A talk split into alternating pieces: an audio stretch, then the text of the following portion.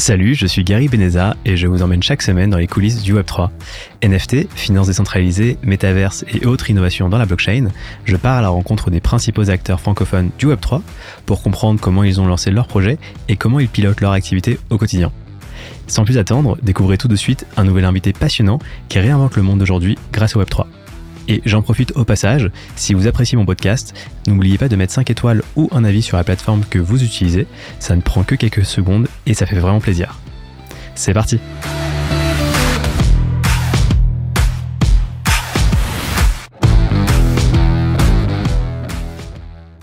Salut Florian, bienvenue dans les coulisses euh, du Web3. Tu es CEO de Synapse. Est-ce que tu peux compléter cette présentation en me donnant ton âge, me dire où tu vis et ce que tu as fait avant Synapse? Ouais, bah déjà, salut Gary.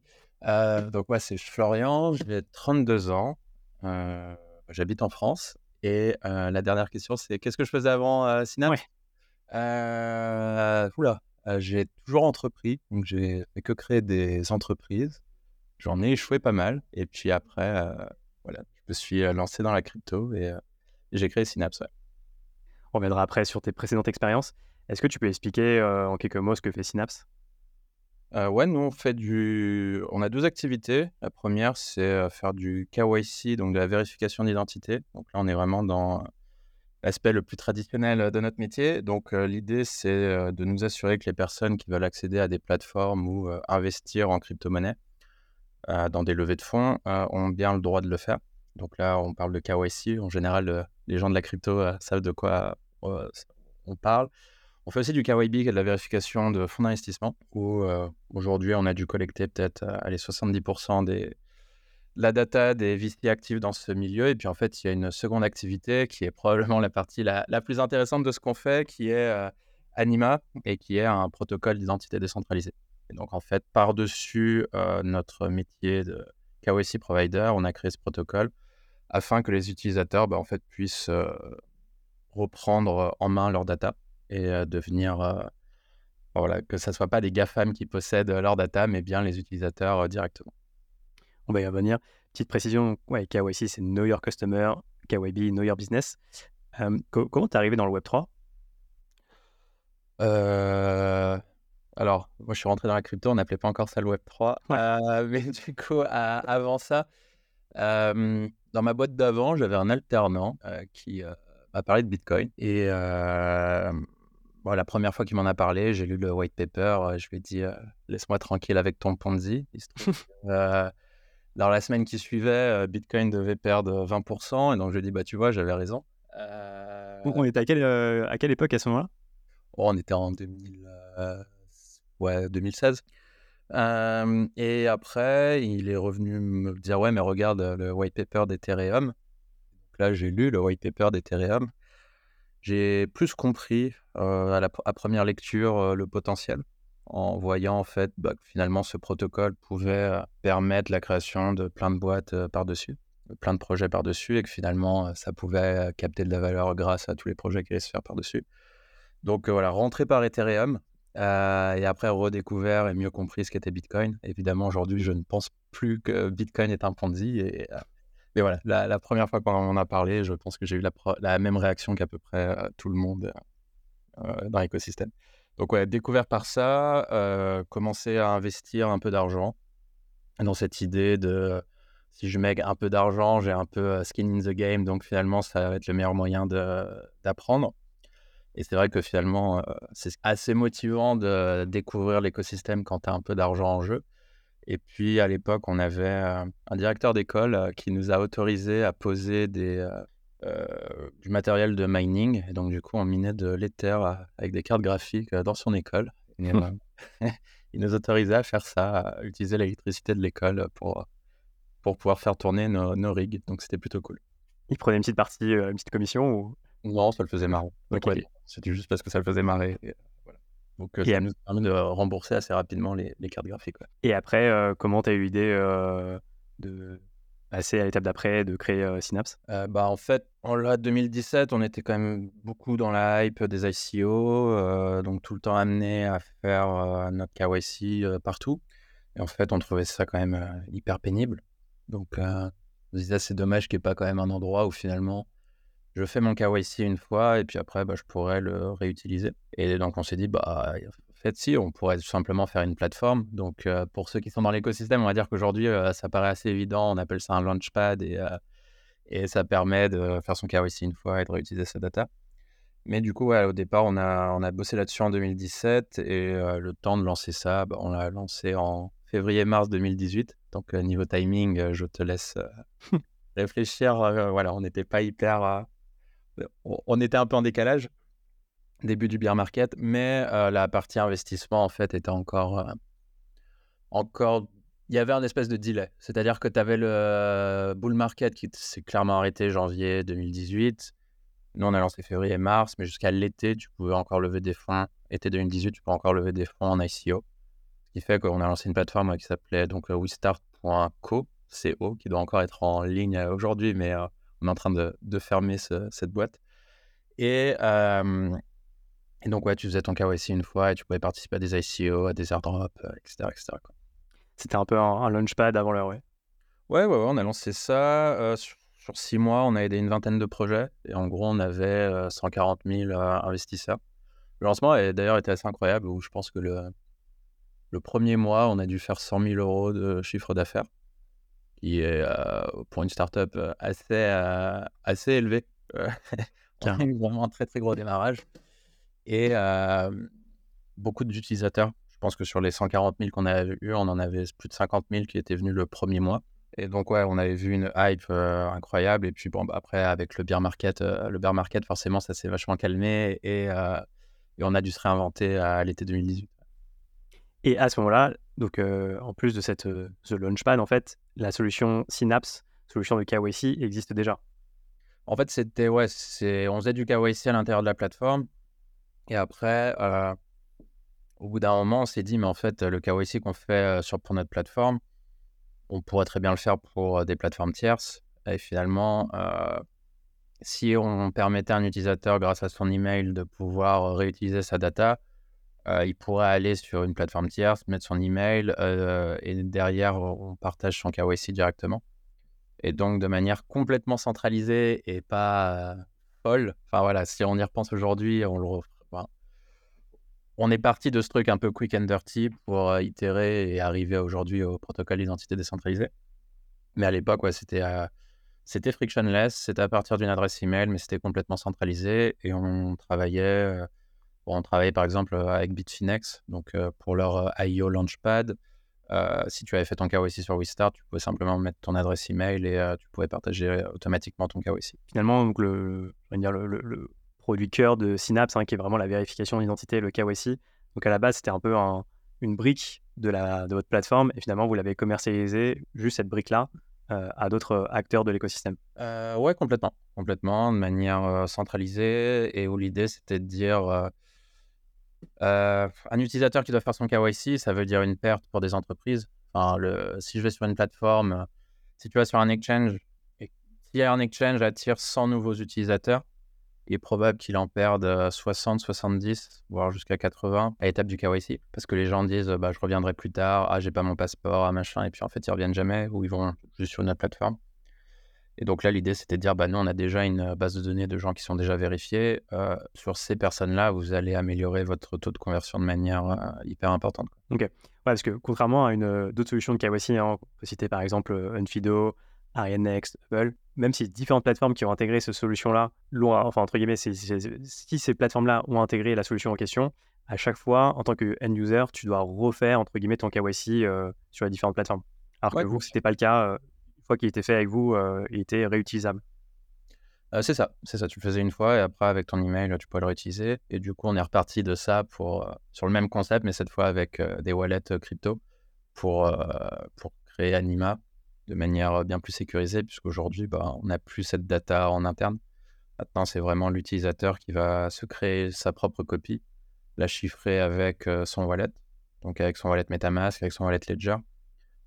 Euh, et puis d'autres dans le futur, et, et derrière avoir euh, la pleine possession de cette data, et c'est lui qui décide s'il décide de la partager ou non. Là, on le faisait euh, sous son contrôle, sous son accord, mais c'est bien nous qui l'avions à l'époque. Donc c'était un peu complètement centralisé. Et donc Anima, on vient vraiment au, sujet, hein, qui est vraiment le, ce qu'on appelle les decentralized IDs. Est-ce que tu peux un peu expliquer, enfin tu viens un peu de l'expliquer, mais un peu schématiser un peu le concept des decentralized IDs Ouais, alors je vais l'expliquer sous une différente, enfin avec une, une, approche un peu différente. En fait, si tu pourrais détailler, tu pourrais découper l'identité en plusieurs étapes. Et en fait, chaque étape va avoir un espèce de levier, plus ou moins je respecte la privacy, plus ou moins je disclose de l'information et je suis compliant, donc je suis, enfin, je suis la régulation. typiquement, si tu es une banque, tu vas devoir posséder le document de tes utilisateurs. Mais par contre, tu pourrais imaginer qu'une une plateforme décentralisée, elle, elle a juste envie de savoir qu'un utilisateur a plus de 18 ans. Elle n'a pas forcément besoin de savoir qui est cet utilisateur. Et tu as même des plateformes encore plus décentralisées qui, elles, veulent simplement savoir que c'est bien un être humain qui est en train de faire le processus et que c'est pas un robot. De la même manière, encore une fois, donc si on redécoupe tout ça, aujourd'hui, si tu as une approche centralisée de vérification d'identité, tu n'as pas la possibilité d'avoir cette granularité. C'est-à-dire qu'un utilisateur va dans tous les cas devoir partager toutes ses informations. Donc, par exemple, tu vas en boîte de nuit, bon, bah, tu vas devoir montrer ton passeport au videur, videur pourra lire ton nom, ton prénom, etc. Grâce à l'identité décentralisée, tu vas pouvoir avoir cette granularité et simplement partager une bribe d'informations, euh, une data sur toi, une donc euh, ton nom, enfin un prénom par exemple, sans rien d'autre, une nationalité, un âge, euh, tout en gardant complètement privé le reste, et donc de mieux respecter ta privacy et de gagner également en facilité, puisque bah, aujourd'hui on te demande de refaire un KYC à chaque fois. Donc ça c'est le système centralisé. Tu dois y repasser à chaque fois que tu veux participer à un projet, etc. Avec l'identité décentralisée, bah, tu vas faire une fois ta vérification, tu vas pouvoir récupérer cette data, la chiffrer avec tes clés, donc il n'y a que toi qui en es propriétaire. On va aller stocker ensuite cette donnée sur, des, sur un data storage décentralisé. Et ensuite, bah, l'utilisateur va pouvoir euh, signer des messages avec son wallet et partager euh, l'information euh, dont il a réellement besoin de partager en gardant privé tout le reste. Et avec une solution euh, de KYC euh, centralisée, donc par exemple Synapse, normalement il y a une vérification en général. Est-ce que euh, mon visage correspond vraiment à mon passeport pour pas que je puisse tricher entre guillemets Comment ça se fait avec l'identité décentralisée? Comment se fait la vérification? Bah Ça, nous, on va garder la même méthode. C'est-à-dire que avant que tu puisses décentraliser ton identité, en fait, tu vas passer par notre service de KYC de manière traditionnelle. En fait, c'est à la fin du processus que la décentralisation va s'opérer si l'utilisateur le souhaite. Et donc, s'il le souhaite, il peut connecter son wallet et générer une copie de toutes ces informations-là. Et, vous, vous gardez quand même une copie en base de données de, des informations de l'utilisateur ou après vous jetez ces informations-là après les avoir lues? Euh, Ça va dépendre des, des cas d'usage. Donc, par exemple, si l'utilisateur fait une vérification pour une application décentralisée, nous, on va rien garder. Nous, on va transmettre à l'application décentralisée que cet utilisateur a plus de 18 ans, qu'il n'est pas américain. Enfin, on va partager les informations dont l'application a besoin. Par contre, si l'utilisateur euh, partage son identité décentralisée à une banque, parce que pour une raison X ou Y, la banque a décidé d'intégrer notre système, euh, bah, malheureusement, là, on va devoir partager le passeport à la banque. Donc, du coup, euh, ça va recentraliser à ce moment-là. En fait, on a beaucoup de projets qui font de l'identité décentralisée et qui ont pour projet de simplement partager des claims. Et donc, tu vois, quand je te parlais des quatre étapes de l'identité, en fait, eux, ils vont se focus sur une de ces quatre étapes. Mais du coup, ça veut dire qu'ils ne peuvent pas travailler avec beaucoup d'autres projets.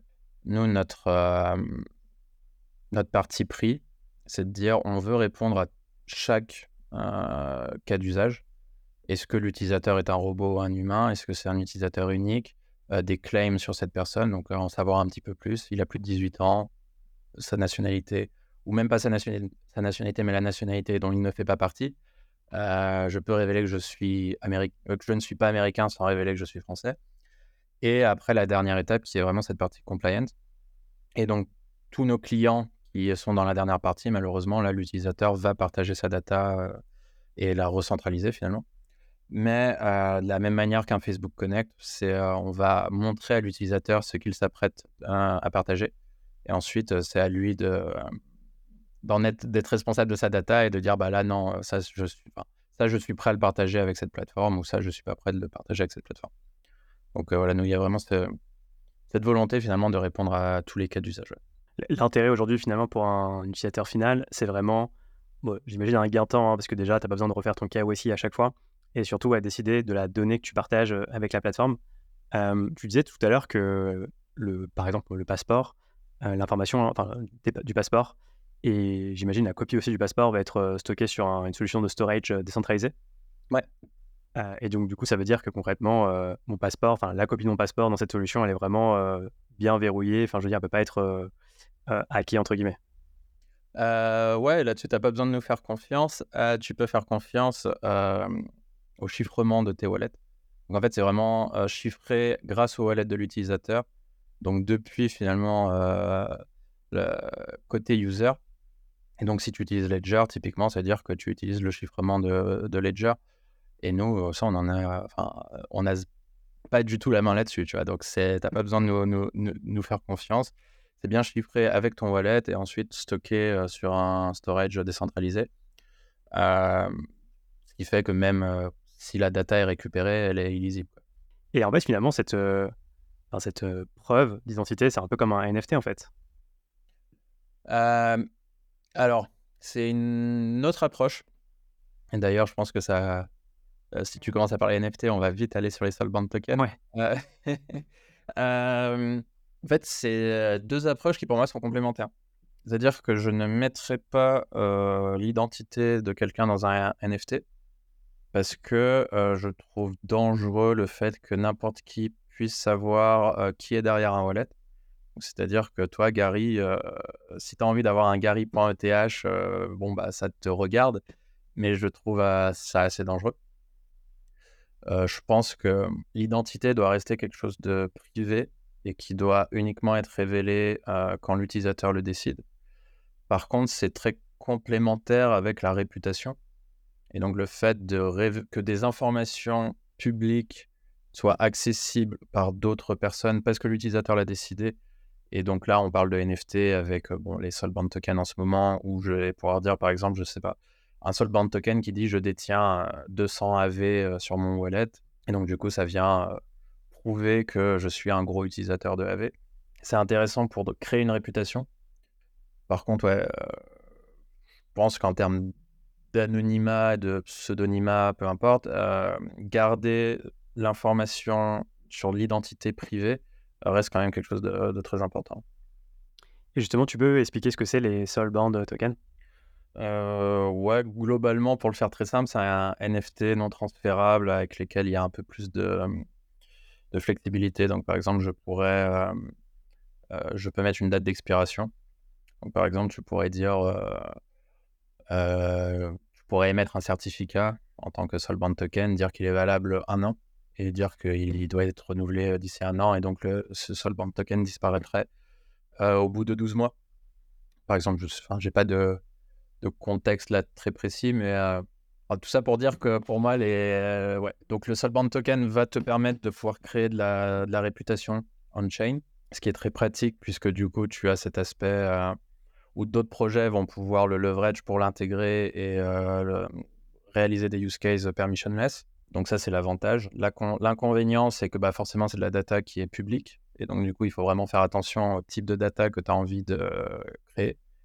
Et je pense euh, qu'on n'est pas prêt aujourd'hui à avoir euh, Florian Le Goff derrière, euh, visible de tous sur mes wallets. Quoi. Et que ça, typiquement, c'est plutôt quelque chose que tu as envie d'avoir en VC, donc en Verifiable Credential, qu'en Soulbound Token. Donc, voilà, en vraiment privé, et c'est moi qui décide de partager. Donc, c'est-à-dire qu'aujourd'hui, avec les Soulbound tokens, l'information, elle n'est pas euh, privée? Euh, bah, Pas à ma connaissance. Après, tu as des solutions comme euh, Sysmo, par exemple, avec qui on travaille, qui, qui essaye justement de créer un layer d'anonymat en utilisant une solution de zero knowledge euh, donc, je ne sais pas à quel point on peut parler technique ou on doit rester un peu high level, mais euh, les six mois, un projet qui est intéressant en tout cas, qui vaut le coup d'être regardé. C'est pas du Soulbound token qu'ils font, mais c'est plus des badges et qu'en fait, tu as un anonymat qui puisse euh, quand même exister. Mais voilà, c'est une autre approche. Et en parlant de Soulbound token, j'ai vu que Binance avait fait un peu un, un test en émettant, en ayant fait le KYC de certains utilisateurs et en ayant fait un, un Soulbound token. Vous, justement, avec euh, donc, euh, votre protocole hein, d'identité décentralisée que vous avez créé hein, s'appelle euh, Anima. Et sur Anima, est-ce que les identités sont justement privées? Donc, on ne parle pas de solvent token. C'est encore un autre procédé que vous utilisez? Euh, ouais, complètement. C'est vraiment autre chose. on parlerait vraiment là de VC pour Verifiable Credentials. L'idée, c'est que ta data doit vraiment rester privée. Et c'est à l'utilisateur de décider s'il souhaite la révéler à une entité spécifique. Mais que par exemple, c'est pas quelqu'un de random qui peut venir regarder et enfin que n'importe qui puisse avoir accès. Je pense que, tu vois, très récemment, il y a eu par exemple les, donations faites sur le wallet pour l'Ukraine, où l'Ukraine avait créé son wallet où on pouvait donner des stablecoins, etc. J'aurais trouvé dangereux d'avoir mon, mon nom, prénom et nationalité associés à un wallet qui aurait donné à ce, wallet. Quoi. Donc c'est voilà, typiquement le genre de data qu'on a quand même envie de, de garder privé parce qu'on on ne sait pas vraiment comment la crypto va évoluer euh, sur les 5 à 10 prochaines années et qu'il faut quand même, euh, par précaution, quoi, on va dire. Ouais, complètement. Et puis même, tu n'avais juste pas envie que toutes les transactions que, tu as effectuées avec ton wallet soient euh, rendues publiques ouais. par rapport à ta propre identité. Aujourd'hui, donc finalement, un Synapse et Anima, les deux sont, sont complémentaires. Comment, c'est quoi votre stratégie pour un peu conquérir ce, ce marché? Est-ce que les, les, les, plateformes en ligne, hein, même je pense à des Binance, FTX, etc., sont prêts à utiliser justement des decentralized IDs pour permettre aux gens de se connecter à des services? On a lancé Anima, ça doit peut-être au mois d'avril. Donc on était déjà tu vois, un peu dans ce début de nouveau bear market. On a, on a testé la solution. Là maintenant on a un peu plus de 5000, 5000 personnes qui ont décentralisé leur identité. Et là on est encore en, alpha. On commence à voir quand même des projets que ça intéresse fortement, par exemple The Sandbox avec qui on travaille. Donc là, The Sandbox, par exemple, si tu veux participer à la saison 3 et obtenir les rewards, tu dois faire ton KYC avec Synapse et il y a effectivement l'identité décentralisée qui, est activée, enfin, qui est possible. Donc les utilisateurs qui le souhaitent peuvent décentraliser leur identité via The Sandbox. pour arriver à l'adoption, je pense que ce qu'on a compris, c'est que L'identité décentralisée était quand même un projet relativement complexe à, expliquer. C'est quoi, enfin, comment mon passeport va être décentralisé Qu'est-ce que ça veut dire? Enfin, tu vois, il y a beaucoup d'inconnus. Et c'est pour ça que là, on a fait un gros focus sur euh, ce que nous on appelle proof of personhood. Et en fait, ça, ça vient répondre à une grosse problématique de la crypto qui est les Sibyl attaques. Et donc, le problème des Sibyl attaques, c'est le fait que bah, toi, en tant qu'utilisateur, tu peux créer une infinité de wallets. Et parce que tu peux créer une infinité de wallets, c'est-à-dire qu'il y a beaucoup de cas d'usage qui n'existent pas. Euh, je vais prendre un, exemple. Aujourd'hui, toutes les DAO sont basées sur un token égale un vote parce que c'est ton nombre de tokens absolu qui va compter. Le fait que tu votes avec 10 wallets ou avec un seul wallet, bah, ça n'a pas d'impact.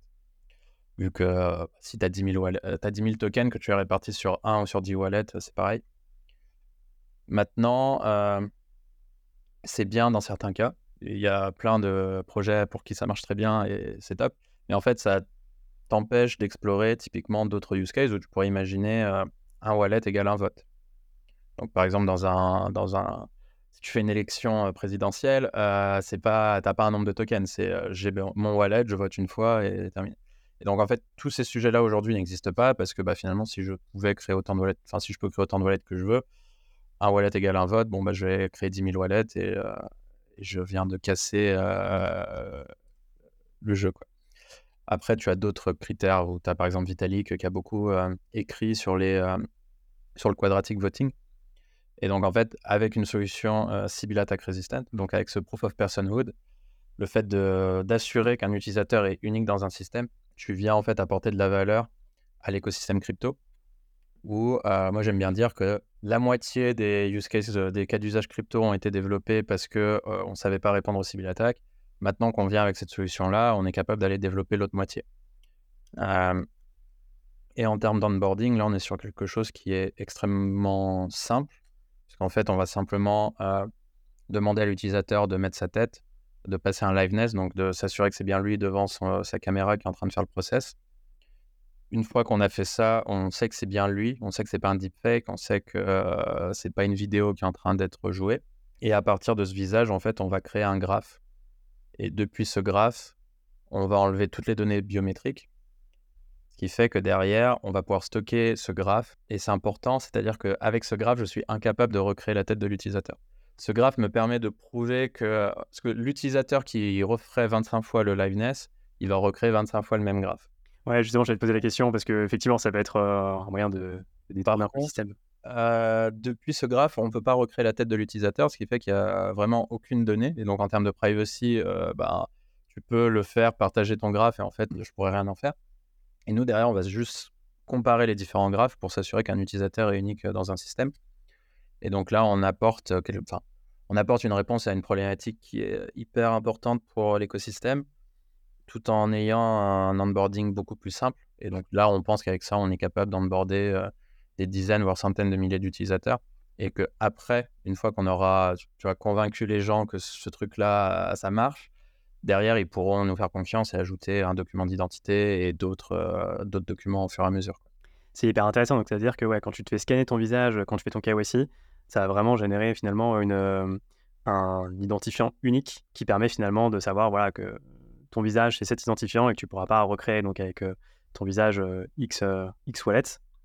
Et du coup, ça me fait un peu penser à mmh, des plateformes ICO qui ont été créées qui, justement, au début, permettaient d'investir avec un wallet et après, ils ont fait des un wallet égale un compte, enfin plutôt un compte, une entité égale un compte. Mais après, le risque, est-ce que c'est pas justement qu'il y a des, des wallets, enfin des identités qui s'échangent un peu sur le marché sur le marché noir et des gens finalement vendent leur identité? C'est bien sûr. Clairement, c'est un sujet d'ailleurs qui est hyper intéressant. Tu as Gitcoin notamment qui, travaille beaucoup sur ces sujets-là pour essayer de repérer euh, des fraudeurs. Parce que globalement, le système de Gitcoin fait que si j'arrive à frauder massivement leur système, euh, bah, en fait, je peux me rémunérer en créant des. Bon, il y, a moyen de contourner leur système. Je ne vais pas rentrer trop dans le détail. Mais euh, donc pour eux, c'est hyper important de le, de, de le voir et de l'arrêter. D'ailleurs, ils en parlent beaucoup sur le fait que chaque round qu'ils fondent, tu peux soutenir des projets c'est une solution pour eux pour euh, essayer de déceler des, euh, des comptes qui seraient liés. Et en fait, euh, on travaille également sur le côté pour compléter cette solution de Sibyl Attack avec la détection de signaux faibles autour, grâce à de l'intelligence artificielle et d'autres choses. je ne vais pas forcément rentrer dans un détail hyper spécifique, mais l'idée, c'est de pouvoir quand même arriver à regrouper des wallets sur le fait que potentiellement une personne pourrait avoir acheté euh, des, euh, des wallets. Après, ça rend l'achat assez difficile. Euh, enfin, là, on va rentrer dans des trucs hyper complexes, mais en gros, si, si j'achète, si je t'achète ton identité, c'est-à-dire qu'à un moment, c'est toi qui vas devoir faire le process. Oui, ça. Donc, qu'en fait, tu as accès à ma clé privée. Donc, c'est-à-dire que tu as aussi accès à ma clé privée. Oui. Et donc, ah. si je prends le contrôle de ton compte que, tu, que je t'ai acheté X dollars, c'est à mes risques et périls aussi. Donc en fait, c'est-à-dire qu'en soi, je vais le faire autour de, membres de famille. Euh, tu vois, je vais demander à mon père, euh, parce que bon, voilà, mon père, ce qui fait que je peux arriver à créer plusieurs comptes euh, familiaux, on va dire. Mais du coup, tu restes déjà dans une fraude beaucoup plus de cercle privé, quoi. Et donc après, c'est à nous d'aller déceler comment est-ce qu'on arrive à faire des cas, à déceler ces cas en tout cas. C'est hyper intéressant. Et une autre question, est-ce que finalement ton identité décentralisée, tu peux euh, l'envoyer ou elle est vraiment euh, bloquée sur ton wallet? Ah non, elle est non transférable. Euh, ouais, ouais. ouais. c'est Et... Ouais. Et une question, parce que j'imagine que, alors, que vous êtes en contact hein, avec le régulateur en France et que l'objectif à terme, peut-être, c'est de KYC, entre guillemets, les, les wallets. Est-ce que c'est des préoccupations dont tu as entendu parler Et est-ce que on pourrait imaginer que dans 5-10 ans, euh, des boîtes comme euh, Ledger ou même de manière générale les hardware wallets doivent un peu imposer à leurs utilisateurs de faire un KYC euh, via par exemple des identités décentralisées sur leur, sur leur wallet Alors d'un point de vue personnel, le fait que des wallet providers doivent imposer des KYC, bah, je suis plutôt fondamentalement contre. après, est-ce que le régulateur va décider de le mettre en place? Ça, honnêtement, je ne vais pas me, je vais pas juger si. Enfin, c'est pas hors. Euh, enfin, disons que c'est envisageable que ça arrive. Nous, on n'est pas en lien direct avec les régulateurs.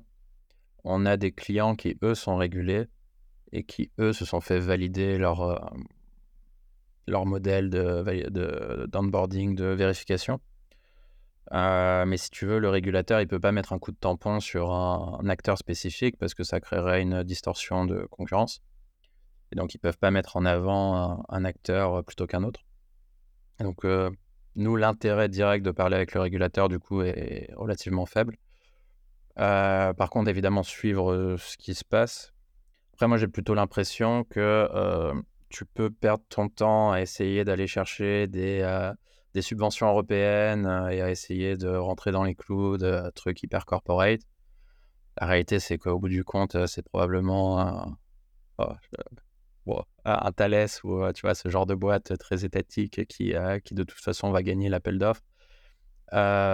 nous, l'avantage qu'on a, c'est d'être dans l'écosystème crypto, de travailler avec la majorité des projets crypto et justement de. Maintenant, si tu grâce à Synapse, on est connu dans l'écosystème crypto du point de vue entreprise. L'année dernière, on a travaillé avec euh, plus de 250 projets. Cette année, pareil. Euh, en tout, on a aidé à lever un peu plus de 5 milliards de dollars de, euh, de manière compliant avec notre système. on travaille avec, autant avec Jump Trading qu'avec The Sandbox. on travaille avec des PSAN, des boîtes qui sont régulées, qui ont l'enregistrement PSAN, AMF, ACPR, etc.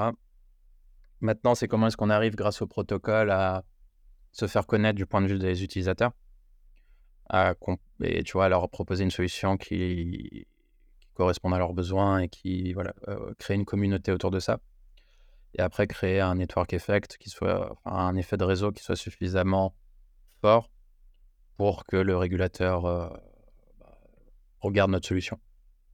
Donc, c'est plutôt à partir du bottom-up qu'essayer de, de venir euh, imposer notre solution du fait d'un régulateur européen ou tu vois, ce genre de truc. Et tu disais que vous avez euh, permis à, des projets de lever en tout pour 5 milliards de dollars. Je voudrais en revenir aussi sur le business model de Synapse. Vous êtes payé donc au KYC. Est-ce qu'il y a des frais de setup? Est-ce qu'une partie des frais aussi est payée peut-être en, token? Aujourd'hui, nous, on est Synapse, on est payé au KYC et au KYB. Donc, c'est-à-dire que toi, en tant que société, tu as envie de lever 10 millions, euh, tu vas probablement avoir, euh, je sais pas, une vingtaine de fonds d'investissement et euh, probablement une vingtaine de BA, de business angel. Nous, on va vérifier tous ces gens-là. après, c'est des gens qu'on a en général déjà en base de données parce que c'est des gens qui reviennent au fur et à mesure. Je pense qu'à la MEDA, par exemple, on les a vérifiés une fois et on a réutilisé leur data au moins 25 fois. et ça avec beaucoup de, VC. Après, on a aussi des cas où en ce moment, qu'est-ce qui marche bien? Bah, The Sandbox, typiquement, qui a un nombre d'utilisateurs euh, où là, on, je, ne pense pas qu'ils aient publié les, chiffres, donc je n'ai pas envie de donner, mais c'est voilà, c'est beaucoup de gens. Euh, ouais, je crois qu'on était à 300 000, quelque chose comme ça euh, sur l'année. J'ai pas suivi le nombre qu'ils ont communiqué, donc je vais pas. Mais, mais en tout cas, c'est vraiment beaucoup de monde qui participe, qui joue sur The Sandbox et qui ont passé leur KYC.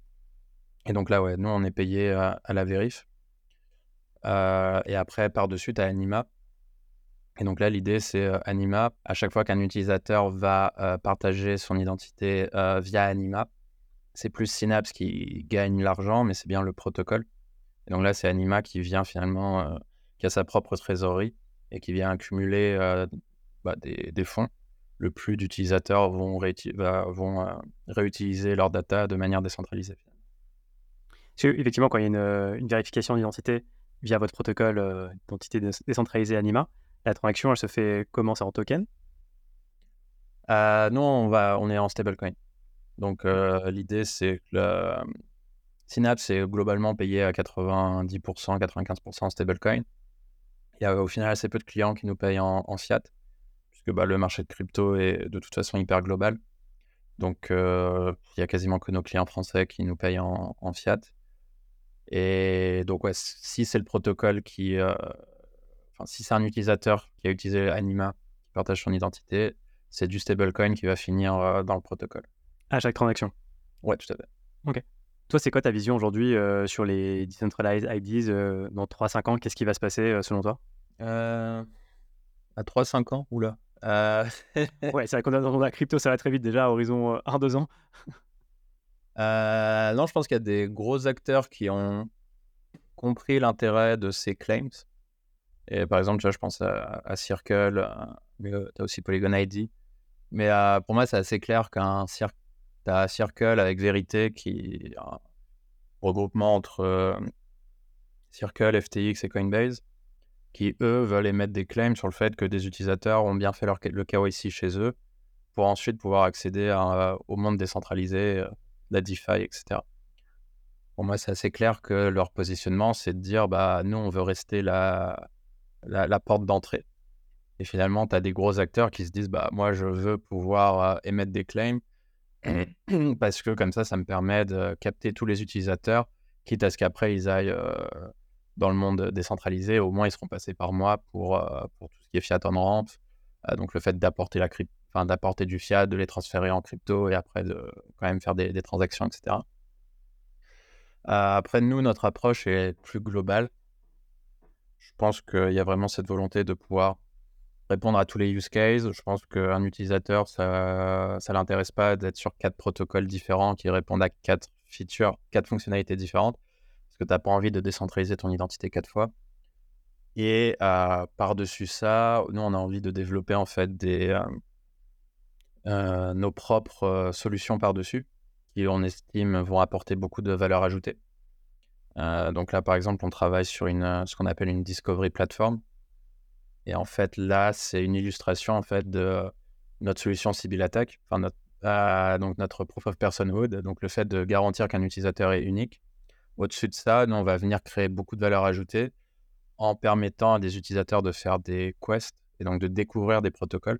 Puisqu'on est capable de garantir qu'un utilisateur est unique, un protocole peut, peut du coup récompenser un utilisateur qui va faire des actions précises qui ont du sens pour ce protocole. Donc je découvre comment un protocole marche, pas en regardant une vidéo et en regardant une pub de 3 minutes, mais vraiment en faisant des actions dans ce protocole-là. Et ensuite, euh, le protocole va me récompenser. Et nous, euh, en tant qu'Anima, bah, on va prendre un fil au, milieu de, tout ça. Donc, tu vois, c'est, une, c'est finalement une chaîne de valeur où tu as euh, Synapse qui permet de faire des vérifications, Anima qui va être le niveau protocolaire qui est finalement une, une manière d'agréger beaucoup d'utilisateurs et après par-dessus euh, d'avoir des use cases qu'on estime à, forte valeur ajoutée et qui vont faire vivre le protocole. Et je repensais à un cas d'usage. Est-ce que demain, euh, c'est possible finalement que, euh, je sais pas, un Binance par exemple, euh, tu puisses en tant qu'utilisateur faire directement ta vérification d'identité avec Anima et que finalement Anima ne transmette pas toutes les informations, par exemple la copie de mon passeport, mon prénom, mon nom et d'autres informations. juste voilà, Anima confirme hein, en mode zéro knowledge, proof que voilà, cet utilisateur il est entre guillemets carré, enfin il voilà, il, est, validé. Et seulement si tu demandes des informations en tant que Binance, je te donnerai, moi en tant qu'Anima, ces informations-là. Ouais, ou Binance souhaite les informations dès le départ. alors, en fait, il y a une grosse différence à faire entre une plateforme régulée et une plateforme non régulée. Aujourd'hui, Binance, Coinbase, FTX, ils ont plutôt envie d'aller dans le régulé. Euh, si tu vas dans le régulé, tu peux oublier ce zéro knowledge proof. Ça n'existera probablement pas dans les 3 à 5 ans parce que ça demande au régulateur de changer sa régulation. Euh, aujourd'hui, si tu es dans le monde du régulé, euh, en tant que société, tu dois détenir les passeports. Tu peux pas dire oui, moi, il y a une telle entité là-bas, elle m'a promis que l'identité de cette personne, c'était clean et du coup, moi, j'ai pas besoin de savoir. Euh, aujourd'hui, Binance parle, à, cause de la régulation, a besoin de savoir. Maintenant, tout ce que tu viens de dire, c'est génial, nous on le permet, et euh, par contre, il faut avoir conscience que euh, c'est dans le monde non régulé. Donc, c'est tout ce qui va être application décentralisée ou sur des cas d'usage du gaming ou tu vois, des, des, choses qui sont en dehors de la finance ou, ouais, ou plateforme décentralisée Web3. Mais le Web 2 euh, régulé de la crypto et le Web 3 euh, sont, sont en train de se séparer euh, de plus en plus par rapport à ces approches-là. Et une question, pour toi, c'est quoi un peu la prochaine grosse big hype dans le Web 3 Je pense que tout ce qui va être Web 3 de réputation va être un très très gros enjeu. Je pense que on utilise des termes comme la blockchain ou la crypto comme étant the dark forest. Et donc finalement, on sait jamais, on sait pas qui sont les gens. Ça peut être des gens très bien, des gens mal intentionnés. Et je pense qu'on va arriver sur des protocoles où on aura besoin, ou grâce au fait que tu as un bon utilisateur de ce protocole, tu auras des droits supérieurs à quelqu'un de pas connu. Et donc, finalement, ça, ça peut te permettre de créer du under collateralized loan, enfin, enfin du, des emprunts non collatéralisés et mettre beaucoup d'autres use cases. Et je pense qu'aujourd'hui, avec des solutions comme Lens, par exemple, donc si tu prends Lens Protocol qui te permet, donc qui est un protocole créé par la team de AV, donc a priori des gens qui savent à peu près ce qu'ils font dans, dans, dans, l'écosystème.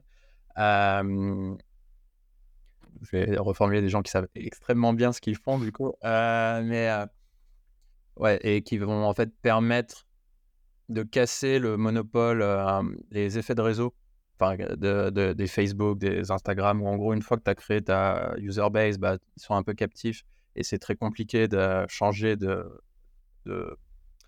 réseau social. Donc, c'est très compliqué d'aller face à Facebook. Euh, là, en fait, grâce à Lens, tu pourrais récupérer ta data et aller en fait euh, passer d'un réseau social à l'autre et tu commences avec déjà quelque chose. Donc, si tu prends euh, Lens qui vient un peu casser cet aspect monopolistique des, des, des réseaux sociaux, les layers 2 euh, qui apportent la scalabilité, euh, des solutions qui permettent euh, de bâtir un début de réputation sur des utilisateurs et le fait qu'on arrive maintenant à savoir qu'un utilisateur est bien unique dans un système. En fait, si tu mets tout ça ensemble, tu commences à créer un écosystème qui commence à être très fort. Et, et par contre, vois, je pense que le, fait de répondre au problème de cyberattaque, est en fait hyper euh, essentiel à cet écosystème-là pour exister.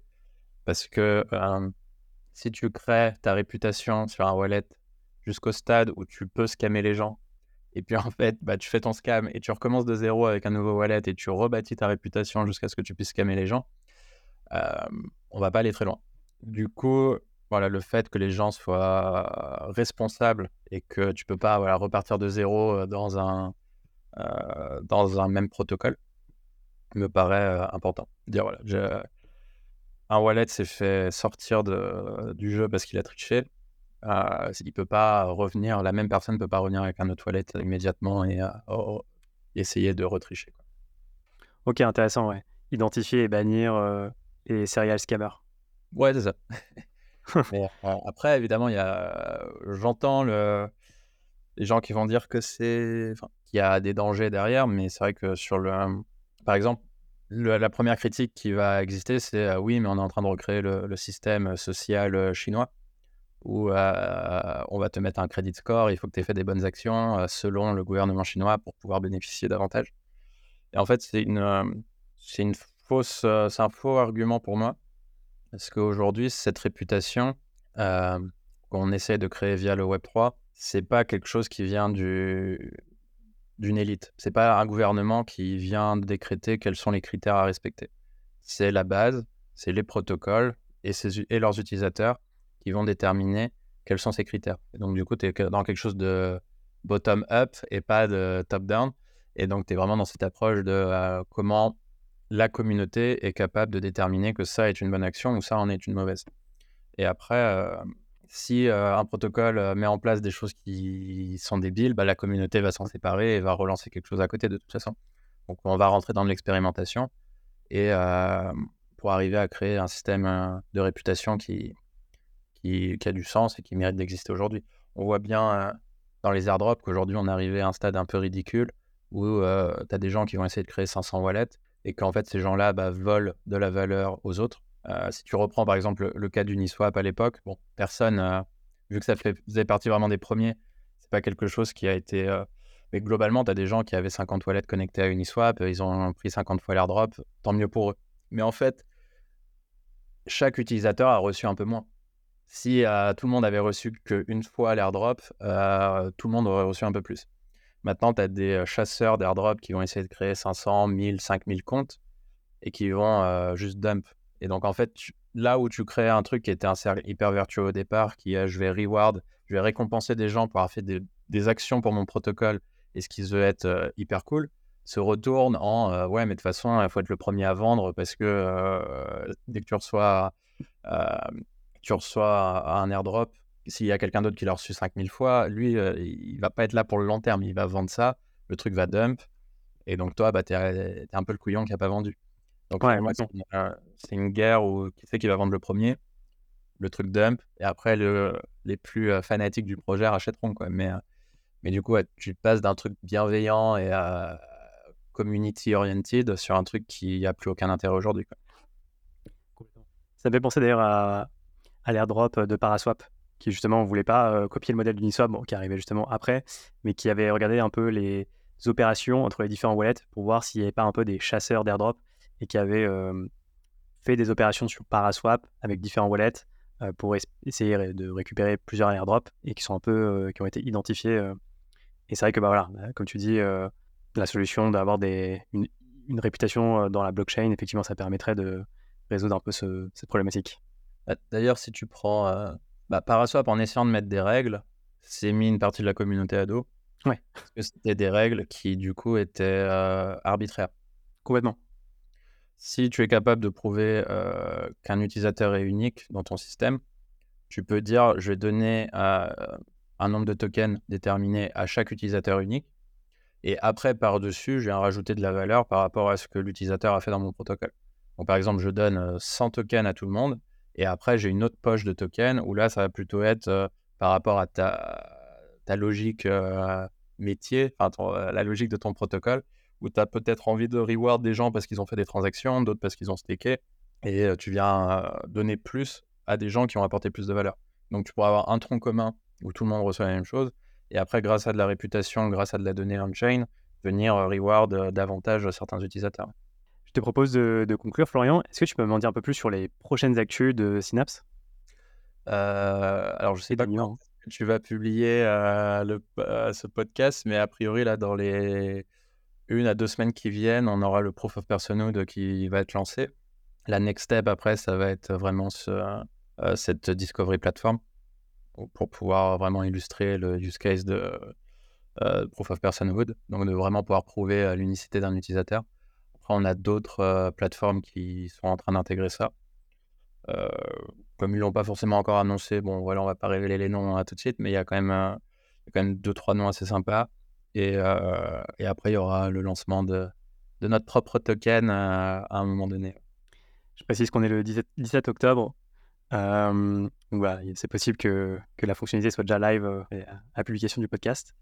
Et une dernière question, c'est quoi le conseil que tu donnerais à quelqu'un qui veut lancer un projet dans le Web3 Alors, à quelqu'un qui a envie de lancer un projet en général, je dirais, si c'était ta first time entrepreneur, genre c'est ta première boîte, essaie déjà de répondre à un problème que tu ressens, genre un vrai truc qui toi te, te concerne. Je pense que créer des boîtes qui répondent aux problèmes des autres est vachement plus compliqué euh, parce que du coup, il faut se mettre à la place des autres, parce que toi, tu ne connais pas ce problème. Donc, du coup, commencer par des problèmes qui nous touchent, euh, c'est plus facile en première boîte.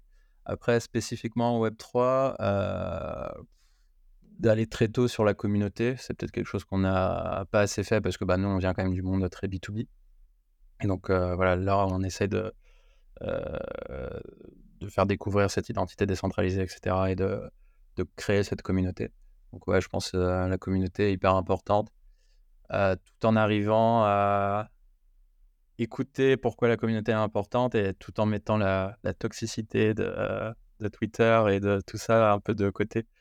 Parce que, enfin voilà, il y a, y a, de très bonnes choses à prendre parce qu'il y a, je pense qu'en crypto, on a parmi les plus grands talents euh, du monde. C'est-à-dire que je pense qu'on a un des écosystèmes qui a les gens les plus intelligents mais qui ont en même temps aussi des gens qui s'ennuient beaucoup euh, et qui ont une tendance à, vouloir mettre euh, des choses très désagréables sur Twitter. Mais voilà, donc à, arriver à faire la part des choses et à savoir ce qui est important et ce qui mérite d'être fait.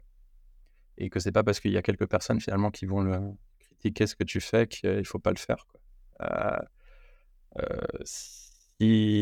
Beaucoup de gens estiment avoir raison en crypto, savoir, enfin, pensent que la crypto, c'est eux. Et ils oublient qu'en fait, un des premiers piliers de la crypto, c'est d'être permissionless. Et donc, finalement, c'est d'accepter tous les types de communautés. Et tu peux être contre ce que quelqu'un fait. C'est-à-dire qu'il y a des scams qui existent, mais en fait, finalement, ils viennent prouver que l'aspect permissionless est là, quoi. Tu vois, que tu as le droit de. Enfin, t'as pas le. tu peux faire un scam. voilà. Tu peux faire des tokens de chiens. Tu as, cette possibilité-là. C'est pas fondamentalement intéressant, t'es pas en train de changer le monde. Mais voilà. Donc, je me suis peut-être un peu perdu dans ces explications. Non, mais c'est intéressant, ouais, l'impact de la communauté, il faut trouver le bon dosage en fait. ouais, ouais, puis après, de toute façon, au début, tu as besoin de. Fait, c'est toujours le problème entre. Tu as envie d'aller vers du mainstream, au départ, tu as besoin de répondre à une problématique de gens qui sont un peu les acharnés. C'est les, les gens les plus aficionados du milieu qui vont faire le bouche à oreille et qui vont faire connaître le truc et qui derrière fait que ça va devenir de plus en plus connu. Quoi. Donc, c'est comment est-ce que tu arrives à répondre à une problématique qui vise ces gens-là un peu experts et qui après tu arrives à aller toucher le, la personne plus lambda qui, qui, se connecte de temps en temps à la crypto et qui est peut-être moins à suivre tous les jours ce qui s'y passe. Donc, c'est ça qui est, qui, est, complexe au final. Merci beaucoup, Florian. C'était hyper intéressant. Je te dis à très vite. Bah non, merci à toi. Et voilà, c'est déjà la fin de l'épisode. Merci de l'avoir suivi jusqu'au bout. J'espère qu'il vous a plu. Dans tous les cas, je suis preneur de vos feedbacks. N'hésitez pas à me faire des retours sur LinkedIn ou par mail. Mon adresse est dans la description de l'épisode. Et si vous pouvez noter mon podcast sur Spotify ou Apple Podcast, je vous en serai vraiment reconnaissant. Ça ne prend que quelques secondes et ça m'aide à faire connaître mon podcast au plus grand nombre. Je vous dis à la semaine prochaine pour un nouvel épisode.